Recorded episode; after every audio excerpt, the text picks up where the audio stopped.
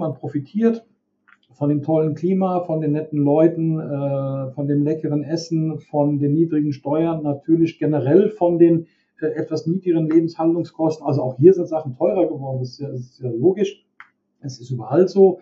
Wir sind da auch nicht vor äh, aber es liegt natürlich immer noch auf einem ganz anderen Niveau. Also kurzes Beispiel, eine Kilowattstunde Strom kostet hier im Moment 10 Cent. Perspektive Ausland. Der Podcast für Unternehmer und Freiberufler, die es ins Ausland zieht. Egal ob Steuerplanung, Auslandsfirmengründung oder Lifestyle-Fragen. Hier geht's jede Woche zur Sache. Und hier sind deine Gastgeber, Daniel Taborek und Sebastian Sauerborn. Ja, dann ähm, freuen wir uns, dass das heute geklappt hat. Ähm, haben heute einen interessanten Gast eingeladen. Wir sprechen ja jede Woche mit interessanten Menschen über interessante Themen. Und heute ist unser Thema Montenegro, ein kleines Balkanland, äh, weniger als eine Million Einwohner, Strand, Berge, man sagt auch manchmal das Land zwischen Wellen und Wolken. Äh, schon relativ weit, was die Beantragung der EU-Mitgliedschaft betrifft. Euro ist schon lange offizielles Zahlungsmittel. Aber, und deswegen interessiert es uns auch, Montenegro ist sehr beliebt bei deutschen Auswanderern. Und wir wollen deswegen heute mit einem Experten äh, über dieses kleine, aber feine Land Montenegro sprechen, wollen wissen, was ist anziehend an diesem Land, äh, wie ist das Leben, ist es ein Steuerparadies, Montenegro, manchmal wird das so äh, genannt. Für wen könnte Montenegro eine interessante oder gute Wahl als Wohnsitz sein? Das und noch viel mehr Fragen haben wir an Michael Barter. Und Michael, stell dich doch jetzt bitte unseren Zuschauern und Zuhörern einmal selbst vor. Genau, ganz kurz zu mir. Erstmal vielen Dank für die Einladung, äh, heute hier mit äh, dabei sein zu dürfen.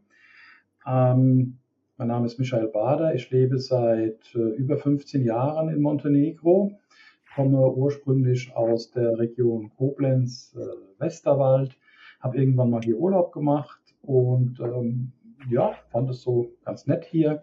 Habe dann äh, nochmal Urlaub gemacht und irgendwann eine Wohnung gekauft für mich selbst. Und äh, ja, irgendwann kamen äh, Gäste, die Urlaub gemacht haben und so hat das Vermietungsgeschäft langsam angefangen.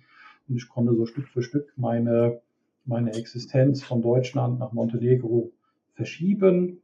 Und ähm, ja, bin jetzt seit 15 Jahren hier, habe mehrere Standbeine. Eins ist natürlich ganz klar der Tourismus. Wir haben äh, Ferienwohnungen, die dem deutschen Standard entsprechen, die sehr, sehr gut gebucht sind, eben auch genau deswegen. Wir haben ausschließlich deutschsprachige Gäste, auch über den Winter, auch für Langzeitmiete, das gehört alles irgendwo mit dazu. Und natürlich, und das eigentlich auch vom ersten Tag an, das Thema Auswandern, äh, Firmengründung, Aufenthaltserlaubnisse, das sind alles die Sachen, wo ich eben deutschsprachige Interessenten äh, unterstützen kann. Nicht zuletzt durch die lange Erfahrung vor Ort natürlich, weil man alles ja auch irgendwann mal selbst durchgemacht hat und mittlerweile auch äh, hunderte Male praktiziert hat. Ähm, mittlerweile spreche ich die Sprache. Das war natürlich einer der größten äh, ja, Hindernisse zu Beginn, weil die Kommunikation natürlich hier in dem Land äh, mit Deutsch oder Englisch sehr, sehr eingeschränkt nur möglich ist und man äh, um das Lernen der Sprache nicht herumkommt. Wenn man natürlich permanent vor Ort ist, dann äh, lernt man die Sprache ja quasi automatisch. Also ich habe weder eine Schule dafür besucht noch einen Kurs gemacht. Das sind alles Dinge, die wir heute anbieten können. Bei mir gab es das damals gar nicht. Aber durch den Zusammenschluss mit den Leuten habe ich die Sprache gelernt und das ist natürlich ein ganz, ganz wichtiger Punkt. Ja, und so bin ich im Prinzip. Ähm, Was ist denn das Montenegrinisch? Ist das eine romanische Sprache oder ist das eine Sprache? Nee, nee, es also ist Italienisch oder wie muss ich das vorstellen? Nee, nee, es ist eine slawische Sprache. Ähm, also kommt aus dem slawischen Raum, gleiche Mutter wie auch äh, Russisch oder Polnisch, also in die Richtung bewegt sich das. Äh, somit haben auch Menschen, die aus den osteuropäischen Ländern kommen, ähm, die haben es sehr, sehr einfach, damit klarzukommen, weil es gibt viele Gemeinsamkeiten. Ähm, für uns äh, Westeuropäer ist es äh, umso schwieriger, weil es gibt überhaupt gar keine Gemeinsamkeiten. Und äh, die, Grammatik, ja, die Grammatik erschließt sich mir auch heute noch nicht so ganz, aber ähm, es funktioniert. und äh, es ist äh, vollständig. Aber du hast dann auch richtig Kyrillisch und so weiter, musst du schreiben, ja? Ja, nee, es ist nicht so. Also in Montenegro ist es so, dass sowohl die kyrillische als auch die lateinische Schreibweise äh, zugelassen sind. Und äh, wir schreiben hier eigentlich zu 90 Prozent in Lateinisch. Wenn man weiter hoch in den Norden kommt, in Richtung Serbien, da kann schon das ein oder andere Mal dann auch auf Kyrillisch einem was entgegenkommen. Aber hier vor Ort ist es dann eher ähm, in Latein geschrieben. Und die Sprache ist natürlich kompatibel mit Serbo-Kroatisch oder damals Jugoslawisch, sage ich mal. Äh, jemand, der Kroatisch kann oder jemand, der Bosnisch spricht oder der Serbisch spricht, der kommt hier auch sofort klar. Da gibt es äh, nur minimale Unterschiede. Aber für uns Deutsche, ähm, ja, eine Herausforderung. Also da es sei denn, rate ich aus jedem doch. Der ehemaligen DDR, wo man Russisch gelernt hat, muss man natürlich sagen. Wenn man Russisch damals gelernt hat und sich daran noch erinnern kann, dann äh, hilft das in manchen Bereichen. Also es ist nicht die gleiche Sprache, aber es gibt äh, Wörter, die gleich sind. Äh, der Aufbau ist ähnlich, weil es ist halt, wie gesagt, eine, eine slawische Sprache und da gibt es ganz, ganz viele Gemeinsamkeiten. Wir bieten heute ähm, unseren Leuten an, Sprachkurse zu machen. Es gibt entsprechende Bücher dabei. Wir machen das in kleinen Gruppen mit zwei, drei Personen, sodass man relativ schnell auch in der Lage ist, dann zumindest mal irgendwie ein Bier zu bestellen oder also diese, diese tagtägliche Kommunikation abzuwickeln. Ja. ja, so ist im Prinzip mein, mein kurzer Lebenslauf. Ähm, dann sind natürlich auch entsprechend viele Fernsehsender auf mich aufmerksam geworden. Wir hatten eine sehr schöne Dokumentation vor fünf Jahren bei Sat 1, äh, die ich komplett geleitet habe. Jetzt äh, in der letzten Woche war bei WDR der Bericht äh, wunderschön. Da ging es 90 Minuten um Montenegro. Hat man mich auch kurz gesehen mit der Eisenbahn. Das ist ein Projekt von mir, wo wir ähm, versuchen, die Eisenbahn touristisch zu nutzen. Das ist eine der spektakulärsten Bahnstrecken äh, in Europa, vielleicht sogar weltweit, die ähm, von Bar hoch in die Berge geht. Und da machen wir Ausflüge. Das ist natürlich auch für, für, für deutsche Touristen sehr interessant. Deutsche fahren ja gern mit der Bahn, gerade wenn es ältere Leute sind. Man kriegt sehr, sehr viel vom Land mit. Und ähm, ja, das sind so meine, meine Tätigkeitsbereiche. Also auf der einen Seite der Tourismus, ganz klar, da komme ich her. Und auf der anderen Seite eben die Unterstützung für Menschen, äh, die hier in Montenegro für sich eine, eine, eine Zukunft sehen oder vielleicht sich ein zweites Standbein aufbauen wollen. Und natürlich da die ganzen ja, rechtlichen Dinge, ähm, die verfahrenstechnischen Dinge ähm, einfach nicht kennen. Das ist ja vollkommen klar. Ähm, hier ist halt vieles anders. Das muss nicht heißen, dass es schlechter ist, aber es ist einfach anders und das muss man mhm. wissen. Und ähm, hätte ich damals diese Hilfe gehabt, äh, wäre ich natürlich auch viel, viel schneller klargekommen. Ich habe mich da so selbst durchgewurschtelt. Aber es sind wirklich Sachen dabei, wo man äh, verzweifelt, wenn man da keine, keine Unterstützung hat. Ja, da wollen wir jetzt mal gerne mehr dazu hören. Also generell. Michael, wie ist denn das jetzt bei dir? Ähm, ja. Wer fragt? Jetzt haben beide gesprochen. ja, ja, also äh, weil du gerade gesagt hast, dass es relativ äh, komplex und schwierig ist. Ähm, wie kann man sich das vorstellen? Also wie einfach oder schwer ist es denn, äh, jetzt den dauerhaften Aufenthalt zu bekommen? Ich nehme an, dass in Montenegro genau wie vielen anderen Ländern ist, dass man also jetzt als Tourist nur eine bestimmte Zeit, wahrscheinlich drei Monate oder sind sechs Monate, äh, bleiben kann. Und wenn man jetzt mehr bleiben will, wie einfach oder schwer kann man sich den Prozess denn vorstellen, jetzt dort von dauerhaften Aufenthalt? Also generell ist es so, da hast du vollkommen recht, als Tourist darfst du hier im Land maximal drei Monate sein, ohne, ohne Visum, ohne Aufenthaltserlaubnis, beziehungsweise 90 Tage. Ähm, und wenn man das sich genau anguckt, dann ist die Regelung so, 90 Tage innerhalb von 180 Tagen. Das heißt, wenn ich 90 Tage in Montenegro bin, dann muss ich danach das Land wiederum für 90 Tage verlassen, damit ich dann wieder für 90 Tage einreisen kann. Das ist die gleiche Regelung, wie sie auch für Drittländer gilt in äh, Deutschland und in der EU. Genau das gleiche Thema. Wenn man länger hier bleiben möchte, gibt es äh, oder muss man eine Aufenthaltserlaubnis haben. Und da gibt es verschiedene ähm, Möglichkeiten, die zu bekommen. Für uns Ausländer sind eigentlich nur zwei äh, Bereiche interessant. Das eine ist die eigene Immobilie. Das heißt also, wenn man hier im Land ein Haus, eine Wohnung, ähm, ein Mehrfamilienhaus oder was auch immer besitzt, was auf seinen Namen zumindest 50 Prozent eingetragen ist, dann kann man auf dieser Grundlage eine Aufenthaltserlaubnis beantragen. Ähm, es kursieren im Netz äh, verschiedene Falschinformationen dazu. Teilweise wird also auch gesagt, dass ein Grundstück ausreicht. Das stimmt nicht. Ein leeres Grundstück ist nicht ausreichend. Es muss eine bewohnbare Immobilie sein. Die muss auch eine gewisse Quadratmeterzahl haben pro Person. Das ist zwar wenig, aber es muss trotzdem da sein. Also leeres Grundstück, wo man seinen Camper oder irgendwie draufstellt, ist nicht ausreichend. Es muss im Katasteramt als Wohnobjekt klassifiziert sein. Und man muss auch mehr oder mindestens 50 Prozent dieser Immobilie laut Kataster besitzen. Also wenn man jetzt hingeht und sich mit zehn Kumpels äh, 20 Quadratmeter Wohnung hier kauft, das wird nicht funktionieren. Das ist die eine Möglichkeit. Die andere Möglichkeit ist die Aufenthaltserlaubnis auf der Grundlage von Arbeit. Jetzt äh, wird man hier in Montenegro schwierig Arbeit finden. Wir haben eine sehr hohe Arbeitslosenquote und auch ein sehr niedriges äh, Durchschnittsgehalt. Aber es besteht die Möglichkeit, selbst eine Firma zu gründen. Das ist relativ unkompliziert. Und dann stellt man sich in dieser Firma als Geschäftsführer selbst ein. Und in dieser Kombination hat man dann auch das Anrecht auf eine Aufenthalts- und Arbeitserlaubnis, mit der man sich dann in Montenegro länger wie drei Monate aufhalten darf. Das sind die beiden. Äh, es gibt noch ganz, ganz viel mehr. Also es gibt zum Beispiel die Familienzusammenführung, wenn man also hier einen Montenegriner heiraten würde. Das sind aber Sachen, die jetzt äh, für den normalen Auswanderer äh, weniger in Frage mhm. kommen. Und das sind auch die beiden, die beiden Aufenthaltserlaubnisse, die ich also zu 99 Prozent mache. Und schließt jeweils die Familie mit ein dann? Also wenn jetzt zum Beispiel eine Person. Äh, es ist so, wenn jetzt also äh, eine Person diese Aufenthaltserlaubnis hat, kann im Rahmen von Familienzusammenführung äh, der Ehepartner mit angeschlossen werden und die Kinder, also erste Linie. Eltern geht nicht, ähm, unverheiratete Paare geht auch nicht, also die müssen verheiratet sein, sonst funktioniert das nicht. Das ist die sogenannte Familienzusammenführung.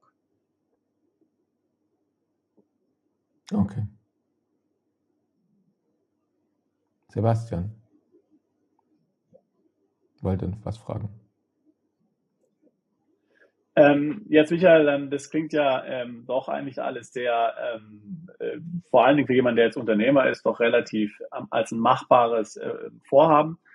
Äh, was würde man jetzt denn dort zeitlich hier einplanen müssen, wenn man jetzt sagt, okay, ich muss eine Firma gründen, dann muss ich die Arbeitserlaubnis beantragen.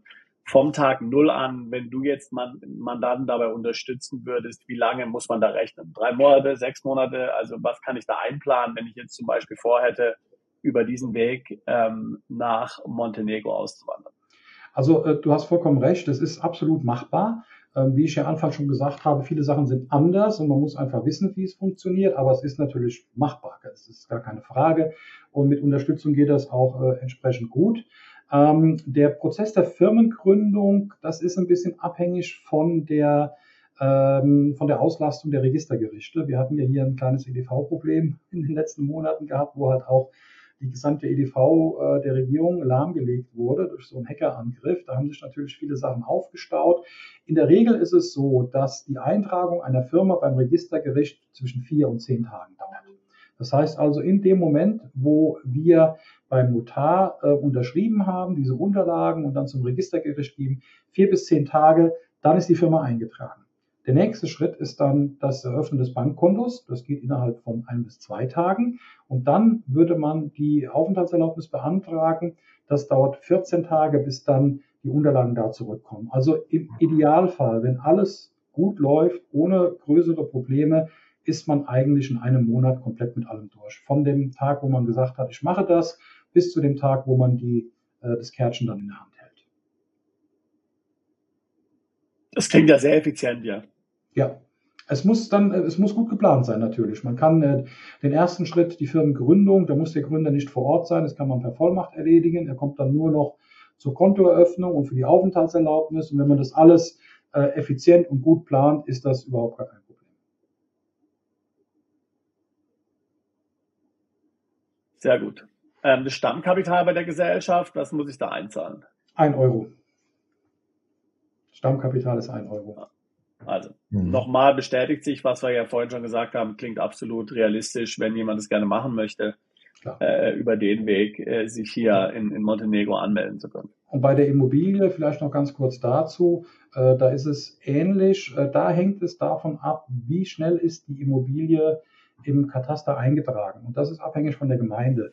Also in dem Moment, wo ähm, der Kunde beim Notar war, den Vertrag unterschrieben hat und die Zahlung geleistet hat für seine Wohnung, Haus oder was auch immer, äh, wird der Vorgang vom Notar an das Katasteramt gegeben.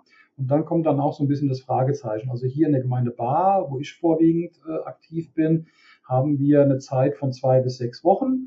Äh, in der Gemeinde Budva ähm, kann das auch mal ein paar Monate dauern, wenn man es nicht irgendwie beschleunigt bekommt.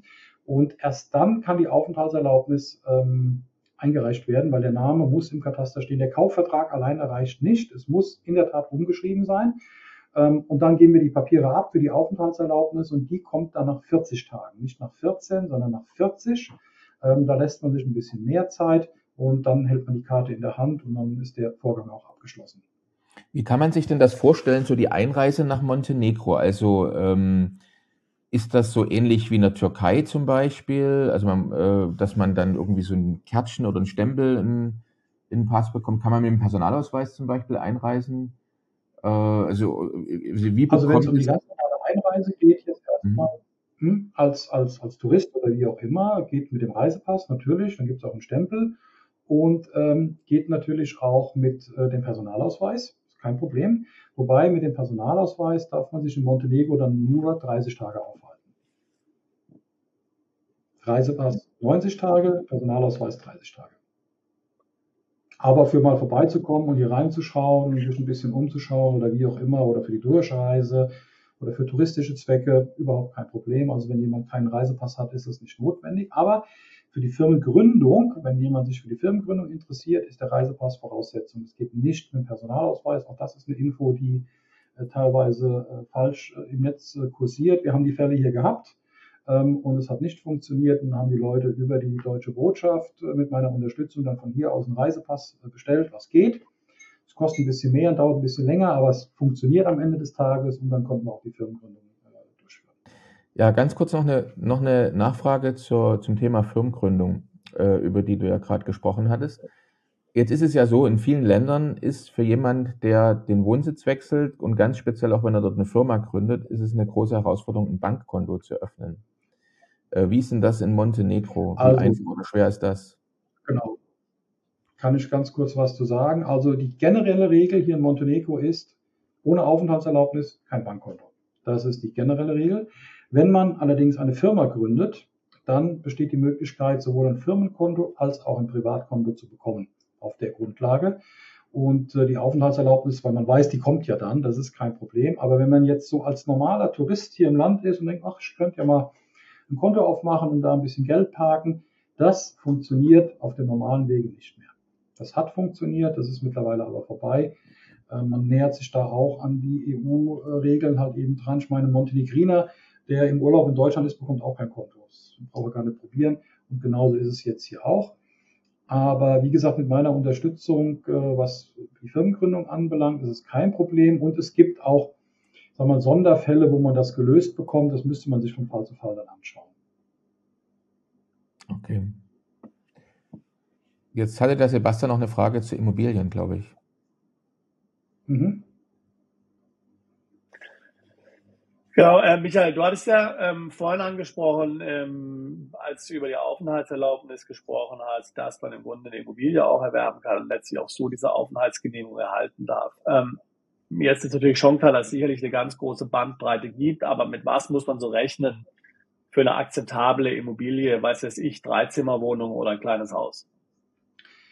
Das, ja, das kommt wirklich ganz auf die Lage drauf an. Also wenn wir jetzt mal von der Küstenregion ausgehen, wo sich das eigentlich auch darauf konzentriert. Also ich kenne wenige Leute, die jetzt da irgendwo ganz allein in den Bergen sein wollen. Äh, die meisten Immobilien stehen an der Küste und da werden auch die meisten gekauft. Idealerweise ist ein bisschen mehr, mehr Blick dabei oder wie auch immer. Äh, Budva, Kotor, Tivat ist sicherlich teurer wie Bar und Ulzien. Also wir haben da auch so ein, so ein Nord-Süd-Gefälle so ein bisschen. Ähm, also, also eine schöne Neubauwohnung, will ich jetzt mal sagen, wo alles passt, wo es auch eine Baugenehmigung gibt und so weiter, die dürfte liegen zwischen 15 und 1800 Euro pro Quadratmeter. In einer ordentlichen Lage, mit dem entsprechenden Blick. Was heißt es dann so ungefähr? Also bei ähm naja, äh, 80 Quadratmeter Wohnung äh, kannst du ja ausrechnen. 80 mal 1500. Da kommt da raus, mal gerade gucken. Okay, alles klar. Sind 120.000 Euro. Ja. Also wer zum Beispiel jetzt seine Immobilie ähm, in Deutschland ähm, verkauft, weil er ins Ausland geht, was ja viele machen, der sollte also kein Problem haben, auch ohne Bankfinanzierung in Montenegro ähm, sich dort äh, eine schöne Immobilie zu kaufen. Also die, die Preise sind günstiger wie in Deutschland, sie sind günstiger wie vergleichbare Länder an der Adria oder am Mittelmeer, definitiv. Also wenn ich unseren nördlichen Nachbar Kroatien nehme, kostet viel, viel mehr. Ähm, die Preise werden hier natürlich auch steigen, je weiter das in Richtung EU geht, je stärker die Nachfrage ist. Und da muss man schon mit rechnen. Also zu dem Preis, den ich gekauft habe 2006, 2007, den wird man natürlich jetzt heute nicht mehr finden, das ist ganz klar. Aber es ist immer noch auf einem Level und auf einem Niveau, wo man sagen kann, ja, äh, das macht Spaß. Also wenn ich was Vergleichbares in Deutschland verkaufe und hier kaufe, habe ich immer noch äh, Reserve, die mir übrig bleibt. Und äh, die Preisentwicklung, äh, denke ich mal, wird sich, ja, die wird weiter in diese Richtung gehen, gerade auch bei der hohen Inflation, die wir im Moment haben, wo viele dann auch gerne Immobilien kaufen oder da irgendwie Geld, was sie irgendwo loswerden wollen, dann in Immobilien stecken. Also ich könnte mir vorstellen, dass es ein ganz guter Zeitpunkt ist im Moment. Und man findet auch noch was. Und äh, auch wenn es, es muss ja auch nicht immer Neubau sein, aber wenn man sagt, im Bereich von keine Ahnung, von, von also ab 100.000 Euro bekommt man auch schon was Vernünftiges. Das ist ganz klar so. Und jetzt hatten wir uns über Gute eine, Hausnummer, ja.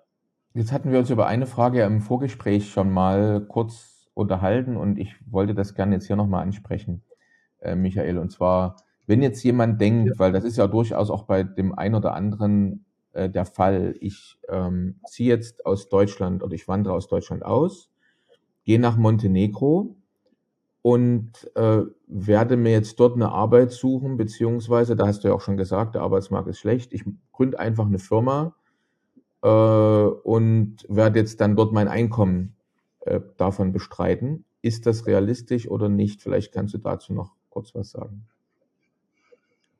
Also es ist, es ist realistisch, wenn man einen Geschäftszweig hat, wo man sich den Kunden mitbringt.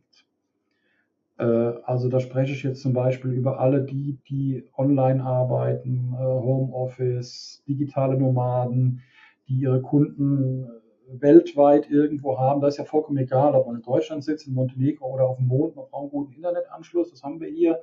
Und dann ist das okay. Für diejenigen, die äh, hier runterkommen und meinen, sie würden dann einen Job bekommen als Maurer, Kfz-Mechaniker, was auch immer, das sehe ich für sehr, sehr schwierig bis unmöglich an. Zum einen, weil wir eine relativ hohe Arbeitslosigkeit haben mit über 20 Prozent. Zum anderen, weil der Durchschnittslohn bei 500 bis 600 Euro liegt. Also selbst wenn man etwas findet, wird man auch da nicht reich mit werden. Äh, und das sind Sachen, die sind äh, für mich, ähm, ja, also ist, das stellt sich sehr, sehr schwierig dar. Also da Fuß zu fassen, ähm, würde ich jetzt nicht unbedingt empfehlen. Also wenn man, wenn man sich selbstständig macht und hat eine gute Idee, Tourismus geht, das ist ganz klar, wenn man in die, in die Richtung sich bewegt, ähm, mit Vermietung, mit Touren, wenn man sich vielleicht ein bisschen auf den deutschsprachigen Markt konzentriert, da war ja auch so meine Lücke und da ist noch jede Menge Platz. Äh, das kann vielleicht ganz erfolgreich sein. Aber hier runterzukommen und zu denken, man bekommt einen Job in der nächstbesten Kfz-Werkstatt, halte ich für ausgeschlossen.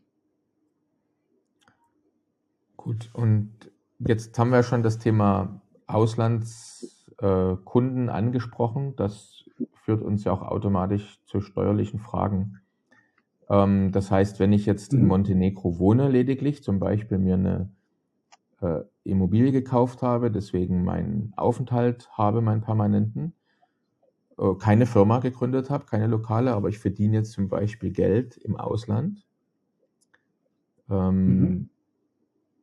Das macht doch jetzt Sinn, mal über steuerliche Themen auch zu sprechen. Also vielleicht auch mal die Frage, ob das, äh, ob das montenegrinische Steuersystem im Vergleich zu Deutschland auf einen Bierdeckel passen würde. Also wie einfach kann man das erklären?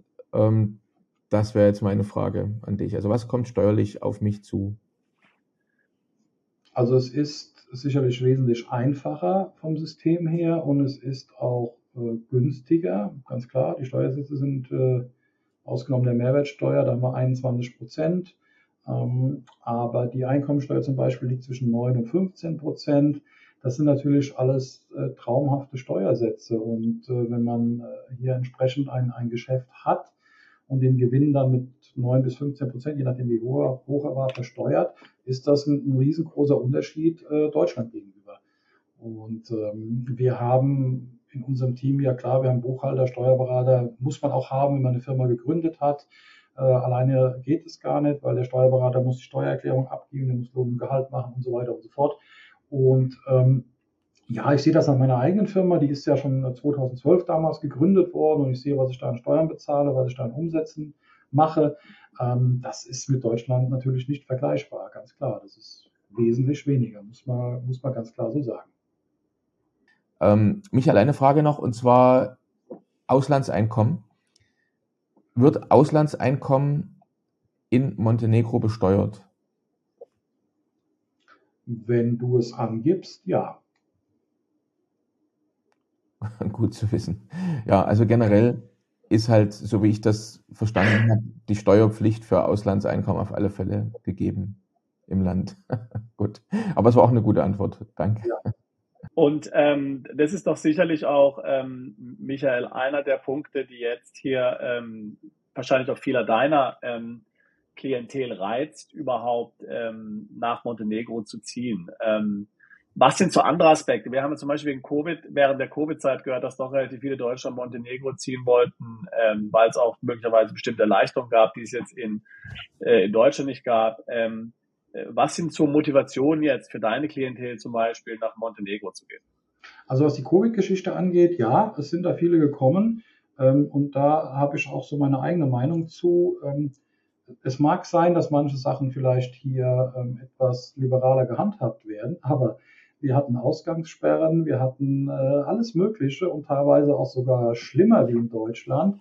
Es wird aber leider aus gewissen Quellen immer so propagiert, als dass hier das Paradies wäre und dass es keine Regeln gibt und dass man sich auch nicht anschnallen muss und dass man auch nicht mit Helm fahren muss und so weiter, um einfach zu suggerieren, hier wäre alles easy. Also da muss ich ganz, ganz klar vorwarnen, das ist nicht so.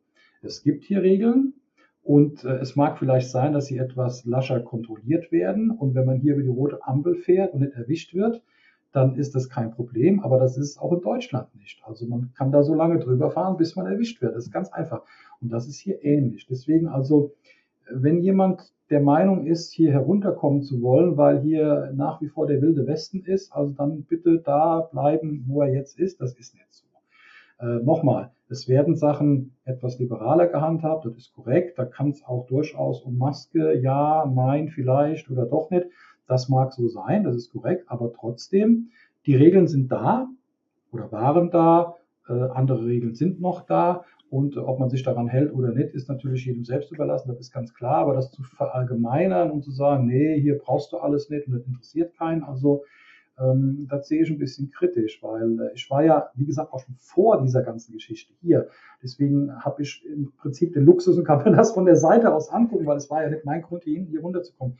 Ähm, und äh, wenn das der alleinige Grund ist, dann bin ich der Meinung, dass man das nicht machen sollte, weil ähm, das einfach ähm, so nicht stimmt. Die steuerliche Sache ist hochinteressant und das sind auch die Firmengründungen, die ich auch vor der Covid-Geschichte, die wir gemacht haben, äh, die hatten alle nur wirtschaftliche Hintergründe, ist ja ganz klar, weil da war ja mit Covid noch gar nichts bekannt.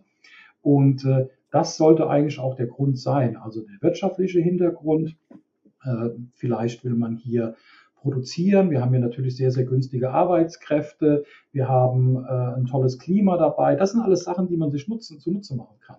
Denn äh, alles andere ähm, ist vorübergehend und wird uns wahrscheinlich ähm, spätestens ab dem nächsten Jahr eh nicht mehr betreffen. Und dann werden wir uns wieder auf die normalen Sachen zurückbeziehen. Und äh, es war in der Tat so, dass sich früher also mit früher, sage ich jetzt mal, in der Zeit, wo ich hier bin, von 2007 bis 2020, kein Mensch für Montenegro interessiert hat oder nur sehr, sehr wenige, was Firmengründung und Auswanderung angeht. Das kam erst dadurch, dass entsprechend ja berichtet wurde aus verschiedensten Quellen, dass hier so das Covid-Paradies wäre. Aber nochmal, wir hatten Ausgangssperren. Ich durfte, ja, ich durfte von hier aus noch nicht einmal mehr in die nächste Gemeinde fahren. Da war eine Polizeikontrolle, die hatte ich nicht durchgelassen. Das sind alles Sachen, das wird alles von diesen Menschen ausgeblendet. Das stimmt einfach nicht. Das stimmt nicht. Und äh, ich bin immer einer derer, der, derer gewesen, der gesagt hat, nein, wir müssen den Leuten rein Wein einschenken. Wir können jetzt sagen, ja, kommt mal alle, hier ist der Paradies und wir machen alles schon. Und die Leute kommen unter vollkommen falschen Voraussetzungen hier unten an. Es kam ein ganz konkretes Beispiel. Familie mit Kindern. Die haben die Kinder aus der Schule geholt, weil dort Maskenpflicht war. Die kommen nach Montenegro und dann musste ich denen sagen, ja, in die Schule kommst du ohne Maske nicht rein. Das hm. wussten die nicht. Die hatten eine ganz andere Information und sind davon ausgegangen, dass dort alles so hier nicht notwendig wäre. Aber es war so notwendig. Das ist heute so ist, ist ein anderes Thema, aber ich will damit einfach sagen, man muss einfach ähm, Sachen auch mal hinterfragen. Man muss äh, hinterfragen, mit wem man da zusammenarbeitet, wo kommen die Informationen her, wie lange ist dieser schon hier, was macht er denn und was ist seine Intention. Das gehört alles mit dazu. Und bei mir sage ich ganz ehrlich, Firmengründung habe ich schon immer gemacht. Ja, aber es waren auch noch nie so viele wie jetzt. Das ist auch ganz klar. Aber die Hintergründe sind oftmals andere. Und meine persönliche Einschätzung ist, dass von den Leuten, die jetzt hier so holter die Polter unvorbereitet, uninformiert hier unten aufgeschlagen sind, ein ganz, ganz großer Teil auch genauso schnell wieder weg sein wird, weil sie einfach auch wirtschaftlich nicht überleben werden und dann irgendwie ähm, die Reserven, egal wie groß sie denn jetzt mal sind, irgendwann sind sie weg irgendwie muss Geld reinkommen äh, und dann werden die ganz, ganz schnell auch wieder die Rückreise antreten. Das wird so sein. Ein Teil wird hier bleiben. Das sind die, die sich informiert haben. Die haben vorher vielleicht mal Urlaub gemacht. Die wissen, äh, wie das ganze Land funktioniert. Die wissen, wie die Menschen funktionieren. Die haben sich informiert und so weiter und so fort. Ja, aber viele werden das hier wirtschaftlich einfach nicht überleben. Nehmt euch bitte einfach nur das Beispiel, wenn ihr nach Podgorica fahrt zur deutschen Botschaft, die Leute stehen dort Schlange, um ein Arbeitsvisum für Deutschland zu bekommen. Die hauen alle ab, weil sie hier keine Zukunft haben. Also arbeitstechnisch. Gut, dass du das so erklärt hast. Äh, Michael, jetzt äh, hast du ja selber schon erwähnt, dass viele von denen, die jetzt ausgewandert oder eingewandert nach Montenegro sind, ja zum Beispiel sich ihr Einkommen durch vielleicht Online-Arbeit ähm, äh, Internet und so weiter und so fort erzielen. Und deswegen immer wieder die Frage, wie ist denn die Infrastruktur im Land? Also man braucht ja, wenn ich jetzt, wie du selber gesagt hast, idealerweise für Kunden im Ausland tätig bin, dann benötige ich ein gutes Internet und ich benötige, und das sage ich jetzt mal in Anführungsstrichen, weil das eben jetzt auch besonders wichtig geworden ist, zuverlässig noch Strom. Also ähm, wie sieht's denn da in Montenegro aus? Also die Internetanbindung äh, könnte ich mir vorstellen, ist wahrscheinlich gut, wirst du gleich was dazu sagen. Aber wo hängt denn zum Beispiel Montenegro jetzt äh, da äh, an der Stromversorgung mit dran? Produziert Montenegro selbst äh, einen hohen Teil des Stromverbrauchs oder was kannst du uns dazu noch sagen vielleicht? Also Internet ist äh, besonders hier an der Küste top. Wir sind alle ähm, zum größten Teil über Glasfaser angebunden. Ich mache auch meine, meine ganzen Live-Sendungen, meine ganzen Live-Streams äh, über dieses Netz und auch unser Apartmenthaus hängt da hinten dran. Äh, das funktioniert sehr, sehr gut, sowohl im Download als auch im Upload und zu vernünftigen Preisen. Auch das mobile Internet, das ist flächendeckend äh, LTE 4G, also äh, wesentlich besser wie in Deutschland. Da muss man sich keine Sorgen machen. Was Strom angeht, ähm, es kann mal einen Stromausfall geben. Äh, das ist wesentlich besser geworden wie äh, zu Beginn meiner Karriere hier. Hängt damit zusammen, weil einfach äh, am Netz gearbeitet wird. Es ist halt da Investitionsbedarf, da werden Tragostationen ausgebaut und so weiter. Ähm, dann, das sind aber angekündigte Stromausfälle, da kann man sich drauf richten. Es ist aber auch nicht die Welt. Also wenn da mal ein Tag, zwei Stunden kein Strom da ist, da kommt man dann ganz gut mit klar. Äh, was die Produktion angeht, ist hochinteressant. In Montenegro habe ich mir die Tage noch angeguckt. Wir hatten also im letzten Jahr 120 äh, Prozent des Strombedarfs äh, selbst hergestellt. Und das ist ein ganz gutes Zeichen. Wir haben zwei große Wasserkraftwerke, die zwar schon sehr alt sind, aber natürlich nach wie vor gut funktionieren. Ähm, es gibt ein altes Heizkraftwerk und es gibt mehr und mehr Windkraftwerke. Zwei Stück sind am Netz, ein drittes soll jetzt kommen. Und damit ist Montenegro von der äh, Stromproduktion her eigentlich, ähm, eigentlich ähm, ja, autark, sag ich mal. Ne? Klingt gut. Das funktioniert gut. Schön. Ähm, dann, ja.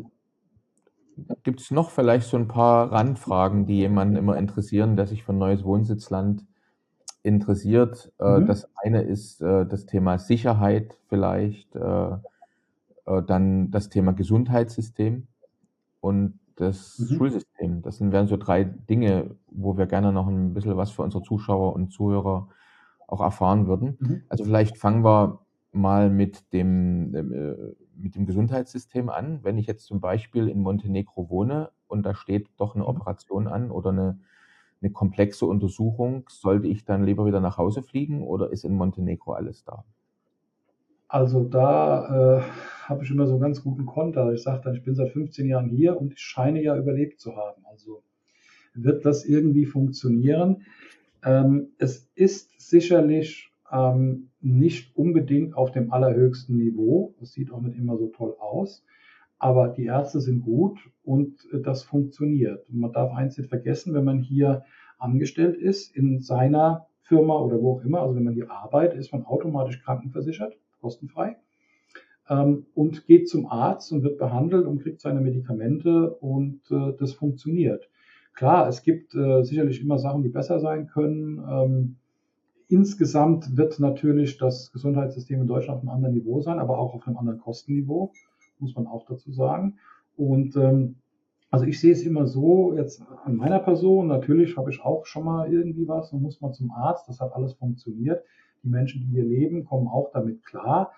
Ähm, es wird also dann, denke ich mal, jetzt so schlecht nicht sein, auch wenn es optisch nicht immer so schön aussieht. Und wie gesagt, man ist über die Anstellung in der eigenen Firma automatisch krankenversichert, geht ganz normal zum Arzt, bekommt sein Rezept ähm, und wird von dem Arzt, also von dem Hausarzt, dann auch an einen entsprechenden Spezialisten weitergeleitet, wenn jetzt da irgendwie eine spezielle Sache zu machen ist und das funktioniert.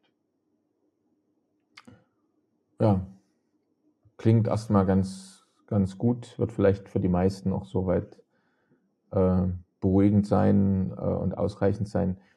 Ähm, die ähm, Schulbildung für die Kinder, wenn jetzt eine Familie mit mit Kindern kommt, äh, gibt es vermutlich eine Schulpflicht auch im Land. Also wie wird das kontrolliert, wie wird das, wie wird das durchgesetzt und inwieweit gibt es ausreichend Alternativen, wenn jetzt jemand seine Kinder nicht in, äh, sagen wir mal, in die örtliche Schule schickt, wo das Kind ja in der Regel ja. erstmal dann die äh, örtliche Sprache lernen müsste.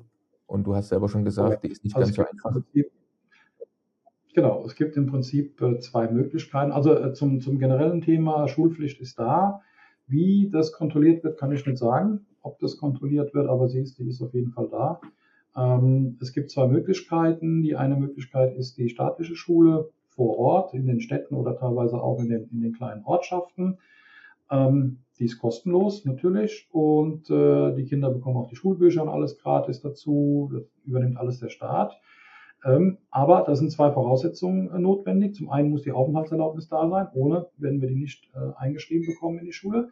Und zweitens, die Sprache muss dann irgendwie gelernt werden. Ob man das in Abendkursen dann zusätzlich macht oder, oder vor Ort, muss man sehen. Aber der Unterricht findet natürlich in Landessprache statt. Äh, die zweite Möglichkeit sind internationale Schulen. Es gibt zum Beispiel in Tivat eine. Ähm, da findet der Unterricht dann komplett in Englisch statt.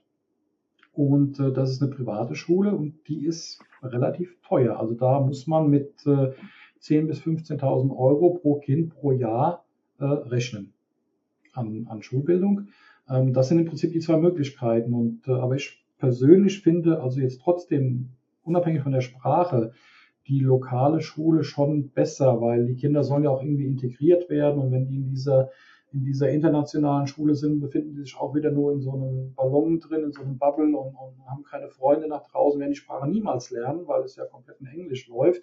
Aber das muss jeder für sich selbst entscheiden. Das ist eine Frage des Portemonnaies und eine Frage der Einstellung natürlich.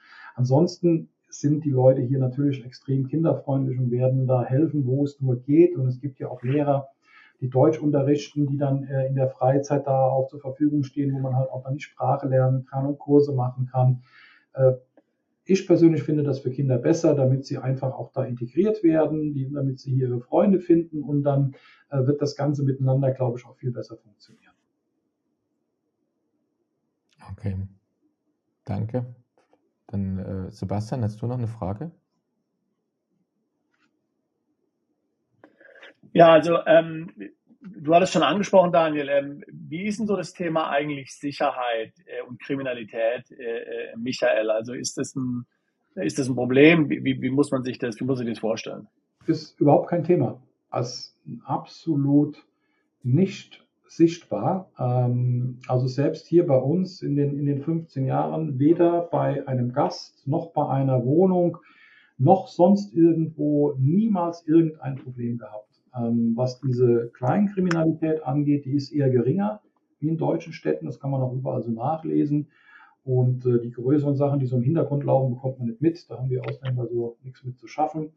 Ähm, man kann sich hier absolut sicher fühlen, auch als Frau ist überhaupt gar kein Thema, hier abends alleine äh, durch die Straßen zu ziehen, überhaupt gar kein Problem. Und das kann ich, wie gesagt, halt aus, aus der langjährigen Erfahrung auch bestätigen, auch was unsere Gäste angeht oder Autos, die irgendwo stehen, sind alle wiedergekommen, ähm, auch die offen irgendwo stehen. Wir hatten also in der ganzen Zeit keinen einzigen Fall gehabt, wo irgendwo irgendwas weggekommen ist. Ja, klingt doch gut. Ähm, ja, klingt alles sehr interessant. Klingt alles sehr interessant, Michael. Also im, im Grunde genommen, wir haben ja auch hin und wieder mal Anfragen ja, von Mandanten, die sich für Montenegro interessieren. Und von was ich jetzt von dir so raushöre und auch aus dem Gespräch so mitnehme, ist im Grunde, dass jemand, der jetzt zum Beispiel in Deutschland wohnt ähm, oder in einem anderen deutschsprachigen Land oder generell irgendwo anders und jetzt einen Beruf hat, ähm, der sich von überall aus machen lässt, in der Regel als Freiberuf oder Selbstständiger, ähm, der im Grunde genommen von einem tollen Klima, äh, der im Grunde von der von der von der Adria profitieren will, von sehr äh, geringen Steuern. Ich glaube, die Steuern, hast du gesagt, sind irgendwo zwischen 9 und 15 Prozent. Ähm, und eigentlich von recht einfachen ähm, äh, Einreisebedingungen und auch Bedingungen hier, die äh, die, die Aufenthaltserlaubnis zu gelangen, für den klingt doch sicherlich Montenegro für eine äh, sehr, sehr interessante Alternative, insbesondere zur heutigen Zeit, ähm, und das ist ja auch jetzt ein positiver Effekt, sage ich mal, der ganzen Covid-Krise, dass ja doch viele Leute auf einmal gemerkt haben, ich kann ja von überall aus arbeiten. Es ist ja nicht mehr notwendig, ja, jetzt hier in Wanne Eickel zu sitzen. Ja, äh, ich kann ja einen Zoom-Call auch machen äh, von, von, von Montenegro aus. Äh, und auch viele Unternehmen oder viele Auftraggeber haben sich ja auch damit abgefunden, schon allein deswegen, weil ja auch gerade in vielen Berufen der Personalmangel so groß ist, dass jetzt ein Freiberufler tatsächlich auch ähm, von Montenegro ohne weiteres ähm, arbeiten kann. Ist das, deckt sich das so mit deinen Erfahrungen und auch mit der, mit der äh, Klientel, die du hast? Ja, de definitiv. Das, das, ist genau, genau der richtige Ansatz. Also Leute, die einfach von überall arbeiten können. Ich habe auch aktuell jetzt in unseren Wohnungen äh, Überwinterer und Langzeitmieter, die müssen ja auch irgendwie Geld verdienen, die machen genau das. Die haben ihre Calls, ihre Meetings äh, online von hier aus, genießen den schönen Sonnenuntergang und den, den Blick aufs Meer dabei das ist genau die richtige Zielgruppe. Also wie gesagt, wenn man sich den Kunden mitbringt, überhaupt gar kein Problem. Man profitiert von dem tollen Klima, von den netten Leuten, äh, von dem leckeren Essen, von den niedrigen Steuern, natürlich generell von den äh, etwas niedrigeren Lebenshandlungskosten. Also auch hier sind Sachen teurer geworden. Das ist ja, das ist ja logisch. Es ist überall so. Wir sind da auch nicht vor äh, aber es liegt natürlich immer noch auf einem ganz anderen Niveau. Also kurzes Beispiel, eine Kilowattstunde Strom kostet hier im Moment 10 Cent. So, in Deutschland kostet sie fast einen Euro, je nachdem, wo man, wo man da untergekommen ist. Ähm, aber das sind, äh, das sind genau diese Sachen. Und wenn man damit äh, klarkommt, dann ist man hier sehr, sehr gut aufgehoben. Definitiv. Und das sind auch die Kunden und die Gäste, die wir hier haben. Hinzu kommt, und das darf man nicht vergessen, Montenegro ist ja auch in einer Entfernung zu Deutschland, die man auch mit dem Auto durchaus noch äh, schaffen kann. Äh, mit einmal übernachten bequem, mit zweimal übernachten super bequem. Das soll man nicht außer Acht lassen. Ähm, es fliegt nicht immer jeder gerne. Und das ist also auch eine Sache, die ganz, ganz wichtig ist, wenn man jetzt andere Länder in Südamerika oder wo auch immer da im Auge hat, wo natürlich die Anreise äh, viel, viel schwerer ist. Und das geht hier super gut. Also man ist in, je nachdem, wo man in Deutschland lebt, ist man in, in, in 15 Stunden auch mit dem Auto hier. Ist gar kein Problem. Ja, ja gut, äh, die, weil, weil wir gerade bei der Anbindung gewesen sind, 15 Stunden Auto, klingt interessant. Äh, wie ist die Fluganbindung aber generell, wenn ich jetzt mit dem Flugzeug kommen möchte? Gibt es Direktflüge nach Deutschland? Also, ja, ja, es gibt Direktflüge, natürlich im Winter weniger wie im Sommer, aber wir hatten jetzt in der Saison, wir hatten Direktflüge aus, äh, aus Berlin, aus Düsseldorf, aus Dortmund, aus Memmingen, aus Frankfurt. Also wir, Deutschland war schon ganz gut abgedeckt. Mhm. Äh, vor Covid hatten wir mehr, muss man auch dazu sagen. Da war Hannover dabei, da war Leipzig dabei. Das wird alles wiederkommen. Das ist ja so ein, so ein äh, Angebot- und Nachfrageding. Das wird sicherlich wiederkommen. Und ansonsten gibt es aber auch immer die Möglichkeit, äh, mit einem Zwischenstopp in Wien zum Beispiel, mit der Austrian Airlines, die fliegt von jedem Flughafen in Deutschland nach Wien und von Wien dann äh, mhm. nach Podgorica. Ähm, Im Winter ist es ein bisschen weniger, natürlich, dann fliegen manche vielleicht nur noch ein oder zweimal die Woche. Aber es gibt auch jetzt äh, nach wie vor eine sehr gute Verbindung über, mit, den, mit der Wizz Air über äh, Dortmund hier runter. Das ist kein Problem. Also das lässt sich realisieren. Die Flugzeiten liegen zwischen einer Stunde 30 und zwei Stunden, je nachdem, von wo man startet. Und äh, schon ist man da. Klasse. Sebastian hatte noch eine Frage.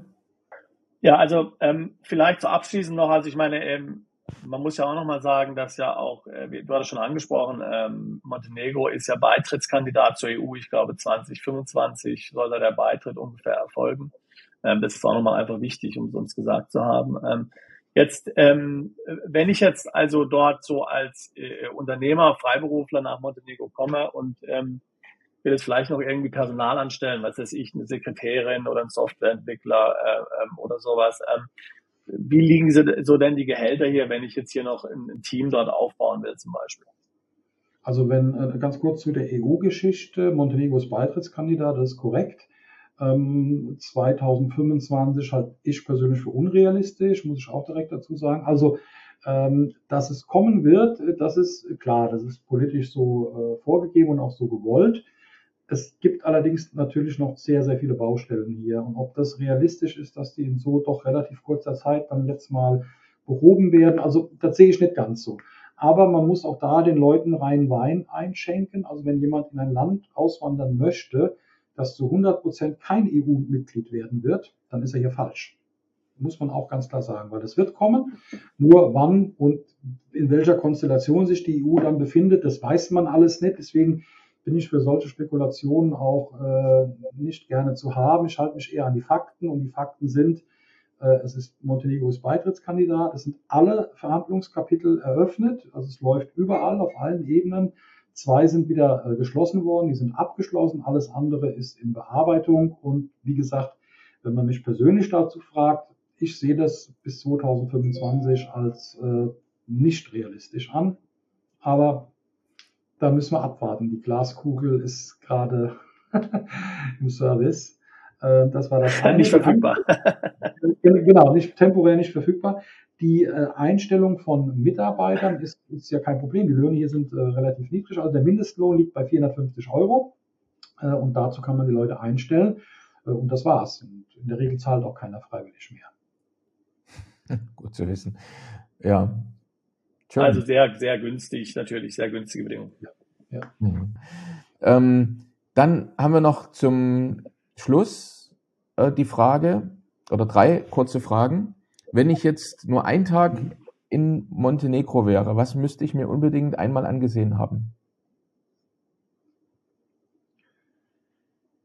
Also es wäre schade, wenn du nur einen Tag hier wärst, davon mal ganz abgesehen. Aber wenn du wirklich nur einen Tag hier bist, dann hast du trotzdem die Möglichkeit, innerhalb von einem Tag sowohl das Meer als auch die Berge zu sehen. Und das gibt es in keinem anderen Land Europas. Und das solltest du dann machen. Beides. Du kannst innerhalb von einem Tag im Norden Skifahren und hier unten bei uns schwimmen gehen. Klasse, klingt gut. Muss ich ausprobieren. Dann äh, die zweite Frage. Ja. Ähm, wenn ich in einem typischen lokalen Restaurant bin, welches nationale Gericht sollte ich denn unbedingt mal probiert haben? Ähm, wenn du abends essen gehst, musst du Fisch essen gehen, hier unten an der Küste. Also zum Beispiel eine leckere Dorade oder einen frisch gefahrenen Oktopus. Das sind ganz leckere Sachen. Wenn du in den Bergen unterwegs bist, dann gibt es natürlich dort auch sehr fleischhaltige Gerichte. Äh, da gibt es eins, das nennt sich Ispot Sac. Das ist äh, also geschmortes Kalbfleisch unter so einer heißen Glocke. Das ist eines so dieser äh, nationalen Gerichte, die es hier gibt. Ähm, zeige ich dir, wenn du hier bist. Okay, gut. Ich nehme dich beim Wort. Dann äh, letzte von den drei kurzen Fragen. Welchen Fehler muss man in Montenegro unbedingt vermeiden? Was sollte man nicht tun? Welchen Fehler? Hm. Also es, es gibt eigentlich so kein richtiges Fettnäpfchen, wo man hier reintreten kann. Wenn man sich also mit gesundem Menschenverstand hier bewegt, äh, dann ist das eigentlich kein Problem. Also es gibt natürlich, ähm, ja, also das Verhältnis zwischen Montenegro und Serbien zum Beispiel ist immer so ein bisschen angespannt. Und äh, wenn man zu einem Serben sagt, man spricht Montenegrinisch, das ist nicht gut, weil für die Serben existiert die montenegrinische Sprache nicht und umgekehrt. Das sind so Sachen, wo man vielleicht ein bisschen aufpassen muss, weil man da als Ausländer ja doch so ganz unbedarft rangeht und äh, die Hintergründe nicht kennt. Aber vom Prinzip her im Großen und Ganzen, wenn man sich ganz normal äh, benimmt und ein bisschen darauf achtet, was so in der Umgebung passiert, dann ist man da vollkommen auf der sicheren Seite. Okay, klasse. Dann ähm, blenden wir deine Kontaktdaten auf alle Fälle am Ende mit ein. Also interessante Zuschauer, Zuhörer, die jetzt noch weitere Fragen haben, äh, die bekommen am ja. Ende des Videos dann auch direkt deine Kontaktdaten. Und wir danken dir sehr, sehr herzlich für diese Gesprächsrunde. Super, alles klar. Dann eine Michael, schöne Woche wir hören uns. Ja, alles Gute. Danke. Ciao, ciao. ciao. Bis zur nächsten Folge von Perspektive Ausland, der Podcast für alle Unternehmer, die es ins Ausland ziehen. Übrigens, wenn ihr keins unserer interessanten Videos mehr verpassen wollt, dann klickt doch jetzt gleich auf den Abonnieren-Button und auf die Glocke. Auch über Kommentare, Fragen oder einen Daumen hoch freuen wir uns sehr.